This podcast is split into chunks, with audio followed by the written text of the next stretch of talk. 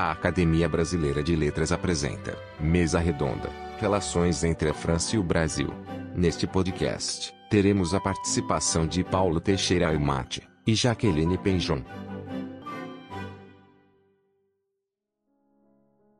Bom, vou começar agradecendo esse convite uh, da Academia Brasileira de Letras, que nos honra muito. Uh, a mim e a professora Jaqueline Penjon é, para falar das relações entre Brasil e França.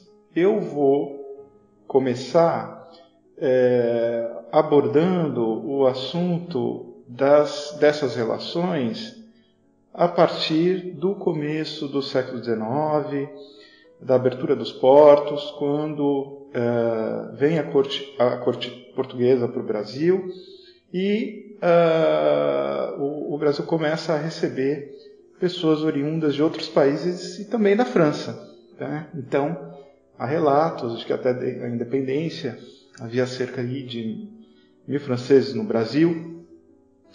É, mas, uh, no começo do século XIX, acho que o grande marco dessa, dessa, dessa relação, dessas relações, é a missão artística francesa, né? De 1816 1817, que é motivada por um convite do Conde da Barca, que objetivava então implantar o ensino é, de artes plásticas no Brasil. Então, é, uh, essa, essa missão, que do lado da França foi organizada por um antigo membro da Académie des Beaux-Arts, uh, o Le Breton, né, reuniu um grupo de professores de arte, pintores, escultores e um arquiteto que veio ao Brasil e deixou um legado considerável. Né? Talvez o mais conhecido desses artistas tenha sido Debray, né? Jean-Baptiste Debray, que deixou um legado importante, né? a viagem pitoresca histórica ao Brasil, conjunto de pinturas que são estudados até hoje. Uh, e a família Toné é representada inicialmente, inicialmente né, pelo, é, pelo pintor Nicolas Toné, é, vai criar também raízes no Brasil uh, com, com, intelectuais do porte de um, de um, de um, de um Alfredo de Canhol de Toné, depois uh, um historiador que foi importante na sua época, né, o Afonso de Canhol de Toné.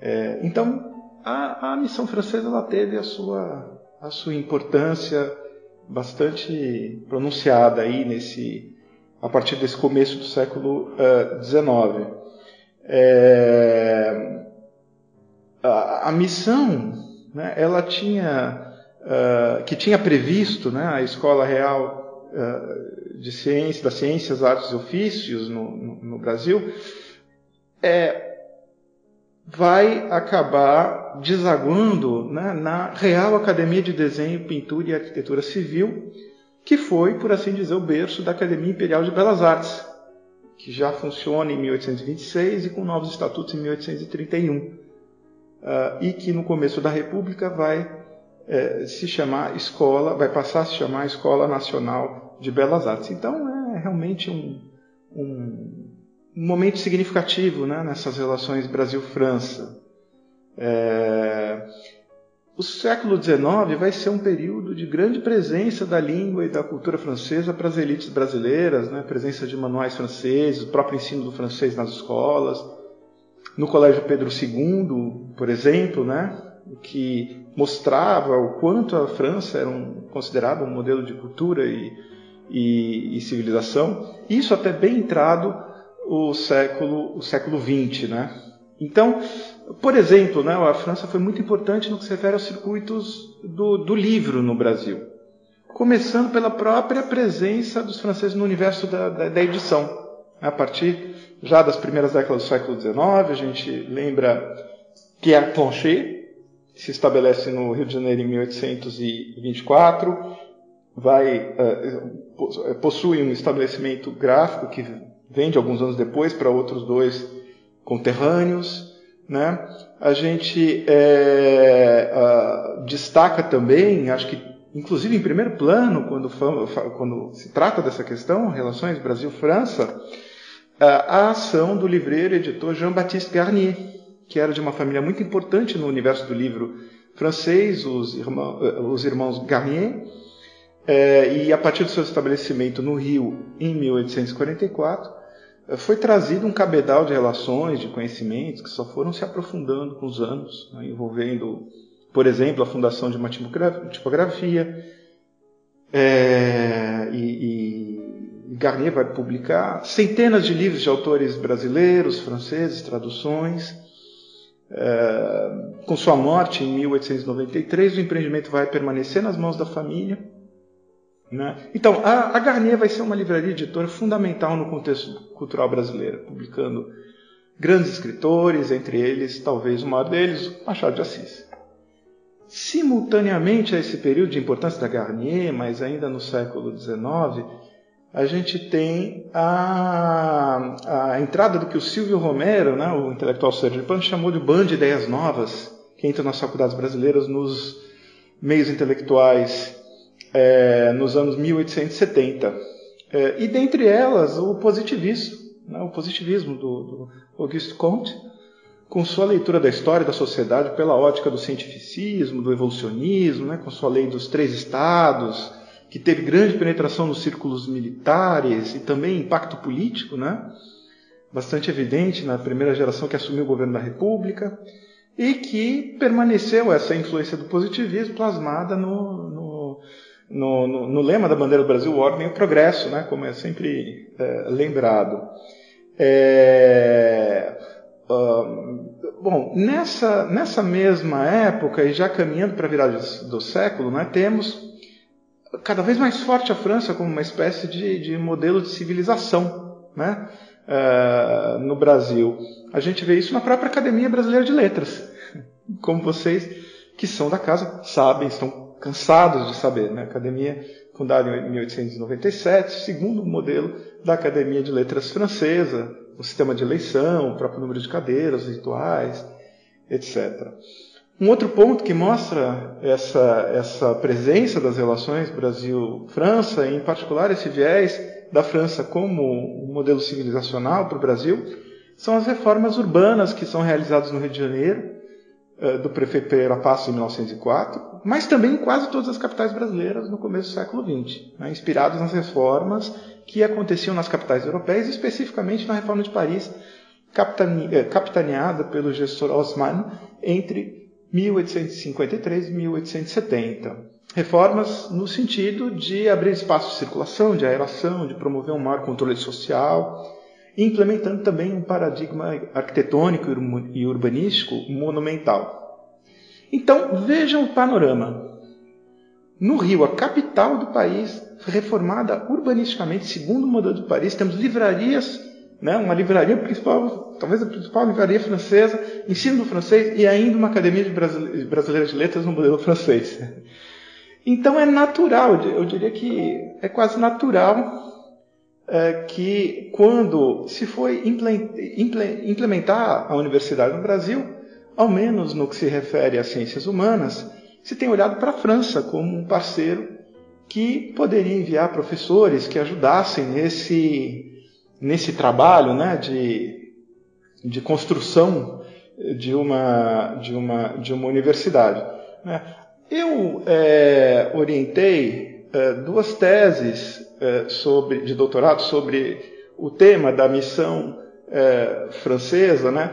Uma delas que abordou a questão da, da, da, da presença de um historiador muito importante do, uh, que tem uma atuação entre o século XIX e, o, e, e o, as primeiras décadas do século XX, que é o Henri Ozer é, e que teve um, um, uma, uma, uma, atuação importante no começo da Universidade do Distrito Federal, é, no, no, Rio de Janeiro, tendo, sido, tendo tido como assistente o Sérgio Buarque de Holanda. Né? Então, era um grande historiador naquele momento e que teve um papel importante dentro da trajetória do, do, do Sérgio Buarque, que se converte aí para pro, uh, a história, né? a partir desse desse momento. A tese que vai ser publicada agora do José Adil Blanco de Lima.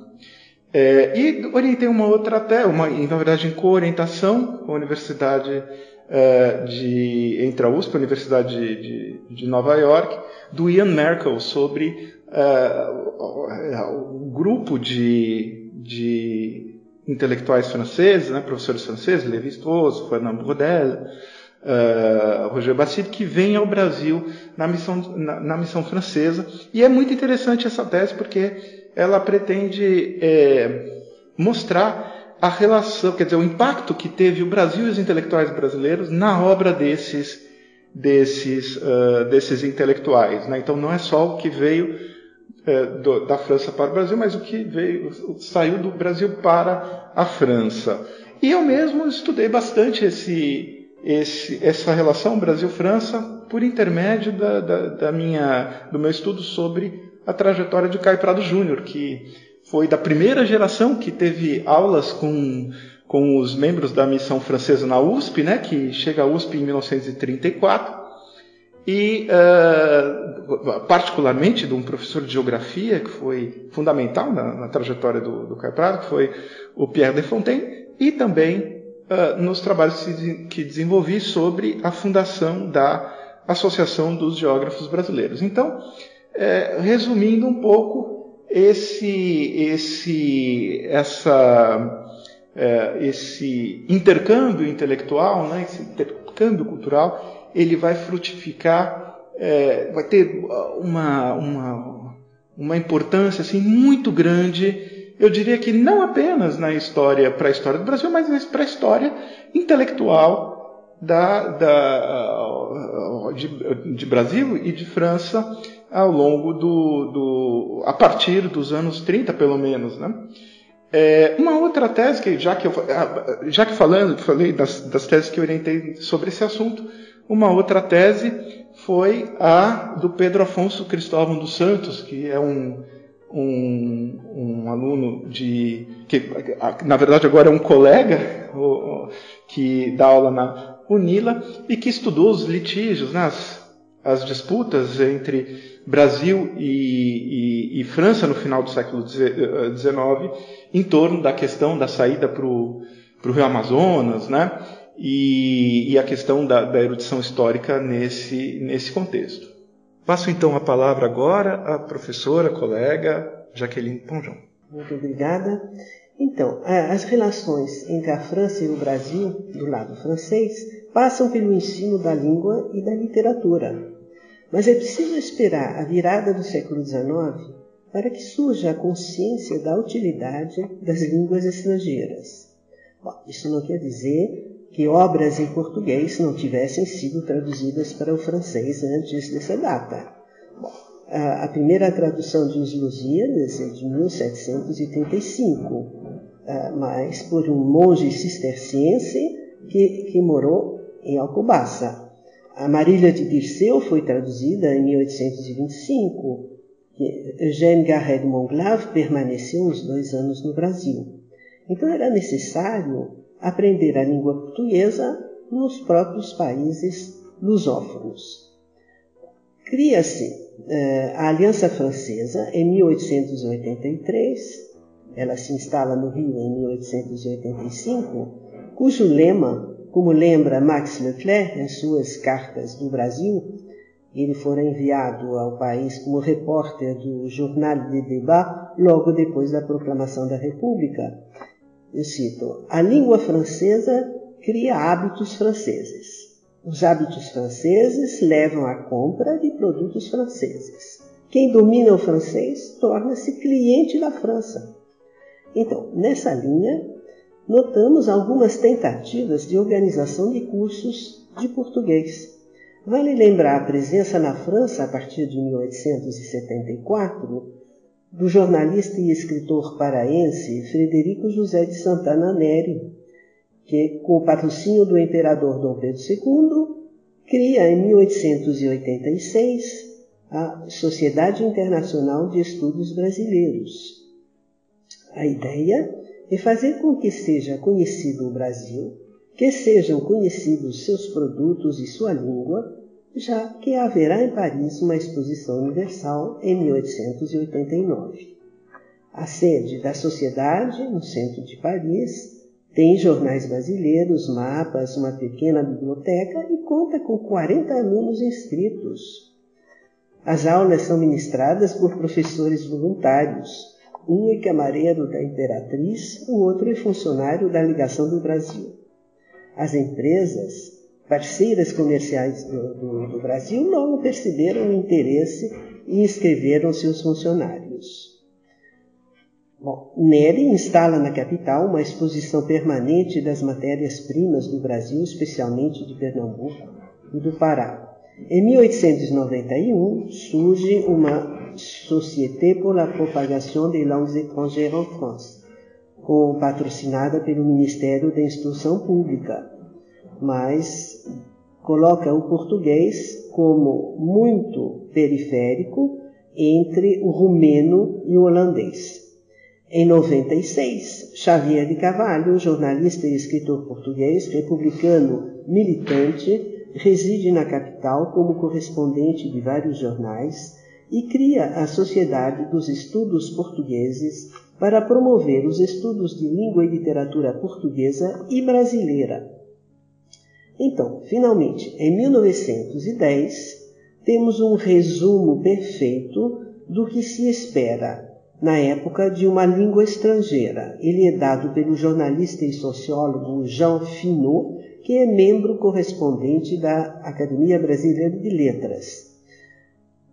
Cito: Não se estuda mais uma língua unicamente por suas qualidades de precisão e de beleza. Com o desenvolvimento das relações entre os povos, as línguas se tornaram instrumentos de relações práticas. Deseja-se aprender uma língua por causa das vantagens materiais que pode e que deve oferecer. Então, em 4 de fevereiro de 1908, é criado o Groupement des Universités et des Grandes Écoles de France para as relações com a América Latina. O professor Georges Dumas, verdadeiro embaixador intelectual da França na América Latina, e Ernest Martinange, presidente do Groupement, a partir de 1909, desempenha um papel fundamental para o desenvolvimento das relações intelectuais entre a França e as repúblicas irmãs da América Latina, ou seja, o Brasil, na promoção da língua portuguesa e dos estudos brasileiros na França. Em 1909, como todo mundo sabe, no anfiteatro Richelieu, na Sorbonne, Xavier de Carvalho, com a sua Sociedade de Estudos Portugueses de Paris e a colaboração da Missão Brasileira de Propaganda, organizam a Festa da Intelectualidade em homenagem a Machado de Assis, que falecera praticamente seis meses antes. Anatole France presidia a cerimônia e celebrou o gênio latino. Oliveira Lima, acadêmico e ministro plenipotenciário em Bruxelas, pronunciou a conferência Machado de Assis e sua obra. Victor Orbán, vice-cônsul do Brasil em Bruxelas, corresponde estrangeiro da Academia Brasileira de Letras, tradutor de poemas e contos do autor, abordou Machado como romancista e poeta. O primeiro resultado da cooperação França-América Latina se verifica em novembro de 1910, com a criação da Cátedra de Estudos Brasileiros, devido à iniciativa da União Escolar Franco-Paulista ligada ao Groupement. É inaugurada em 1911 com o curso de História em 12 aulas, Formação Histórica da Nacionalidade Brasileira, ministradas por Oliveira Lima. Mas para a literatura só contamos no ano de 1912 com uma conferência, graças ao grupo do acadêmico Medeiros de Albuquerque sobre a literatura brasileira e a França. E em 1913, o escritor e diplomata Graça Aranha fala da imaginação brasileira. Graças a subsídios do governo português, em 1919, é criado um curso de língua e literatura portuguesa na Sorbonne, curso dado pelo professor Jorge Legentil, hispanista, que estivera vários meses em Portugal no final da guerra para recrutar operários para a reconstrução. Além de estudos portugueses, Le Gentil se interessa pela literatura brasileira. Frequenta os escritores brasileiros que vivem em Paris, Graça Aranha, Alberto Rangel, e publica um excelente estudo sobre Castro Alves, que será publicado na Revue de l'Amérique Latine, revista que nasceu em janeiro de 1922.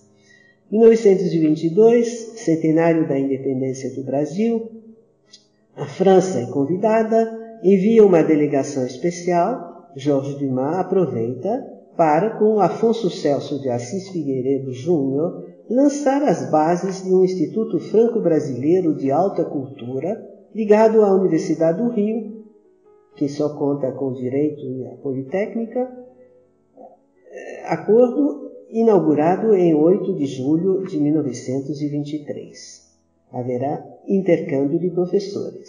Em agosto de 1922, a Academia Brasileira de Letras elege como membros correspondentes estrangeiros Georges Dumas e Ernesto Le Gentil. A revista da América Latina é lida no Brasil e o artigo do Le Gentil sobre Castro Alves teve imensa repercussão. Entusiasmado, Afrânio Peixoto acadêmico desde 1911, pergunta aos representantes do grupo se não seria possível acrescentar um curso de estudos brasileiros à literatura portuguesa na Sorbonne. A Universidade de Paris aceita, e em 1923, a Academia Brasileira de Letras, a pedido de Afrânio Peixoto, ele naquela, naquele ano é o presidente, dá ao groupement os subsídios necessários para manter a Cátedra de Literatura Brasileira na Sorbonne. É, vale lembrar que o pavilhão construído pela França para a exposição do centenário no Rio é a réplica do Petit Trianon de Versailles. Em 1923, depois das festividades, com a mediação de Afrânio Peixoto e do embaixador da França no Rio, o embaixador Conti, o Petit Trianon é objeto de doação e se torna sede da Academia Brasileira de Letras. Também o governo brasileiro doa à França o hospital da Rua de Vaugirard, criado durante a Grande Guerra. O curso de Língua e Literatura Brasileira é inaugurado oficialmente em fevereiro de 1923. A cerimônia é presidida pelo embaixador brasileiro Luiz Martins de Souza Dantas. Le Gentil, naquele primeiro ano de literatura brasileira, fala do indianismo e da literatura romântica. E nesse mesmo ano, eh, Oswald de Andrade pronuncia a famosa conferência O Esforço Intelectual do Brasil Contemporâneo. Em 1935, Afrânio Peixoto é convidado às cerimônias do terceiro centenário da Academia Francesa. Ele aproveita para encontrar as pessoas do grupo NO para poder ampliar o Instituto Luso-Brasileiro. A biblioteca se torna Instituto de Estudos Portugueses e Brasileiros e em 1936 nasce a Cátedra Língua e Literatura Portuguesa e Brasileira. Eh, Raymond Varnier, primeiro conselheiro cultural francês no Brasil, chega lá em 1944, propõe uma ação de mão dupla, incitar o Brasil a se interessar pelo ensino do português na França e encorajar os franceses no estudo da civilização brasileira. Em 1948 é assinado no Rio eh, um acordo cultural. Em 51, as comissões mistas se reúnem em Paris e, finalmente, em 1952, enviado o primeiro leitor brasileiro na Sorbonne, o professor Celso Cunha. O professor Erron de Alencar, que foi nomeado depois em 56, escreve os estudos brasileiros na Universidade de Paris, embora tenha começado há cerca de 30 anos, sob a orientação do saudoso professor Jorge Le Gentil, não tiveram vida efetiva senão a partir da vinda do primeiro leitor brasileiro, professor Celso Cunha, a quem tenho a honra de substituir. É a esse professor, sobretudo, que os estudos brasileiros devem o extraordinário impulso verificado nos últimos anos. Foram seus cursos, tanto no terreno da filologia portuguesa, quanto no campo da história e da literatura brasileira, que começaram a atrair a atenção de estudantes que se encaminhavam preferentemente para uma licenciatura espanhola. E foi sobre a orientação desse ilustre professor que começaram a ser elaboradas teses de licenciatura sobre assuntos brasileiros, o que antes jamais se verificara. A década de 50 é marcada pelo brilho cultural do Brasil eh, em matéria de artes e letras. Na década de 50, há umas 15 eh, traduções novas, eh, Gilberto Freire, Josué de Castro, etc. Heitor Villa-Lobos festeja seus 50 anos de vida musical em Paris, nesse mesmo ano de 52. Uh, os arquitetos uh, Oscar Niemeyer e Lúcio Costa ganham um prestígio mundial. Em 56 começa a construção de Brasília. Em 59 é inaugurada a Casa do Brasil, da cidade internacional, uh, da cidade universitária, uh, Casa do Brasil, feita por Lúcio Costa e Le Corbusier, em presença da sua madrinha, a senhora Sara Kubitschek, bom, e várias, uh, o ministro da Cultura, André Malraux, Pedro Calmon, etc. também o filme de Marcel Camus, Orfeu Negro, inspirado na peça de Vinícius de Moraes, Orfeu da Conceição, uh, obtém a palma de ouro e revela a bossa nova. Então, os intercâmbios de professores permitem o nascimento de vocações de brasilianistas. Vou citar só um exemplo. Em 64 66, Antônio Cândido é professor convidado na Universidade de Paris. Seu ensino marcará profundamente os estudantes. Anne-Marie Métayer, por exemplo, diretora das edições do mesmo nome, dirá que para ela aqueles anos foram decisivos. Tinha descoberto uma língua da qual, da qual sentia a música. Machado de Assis, que estava no programa, será o primeiro autor brasileiro que ela publicará com novas traduções.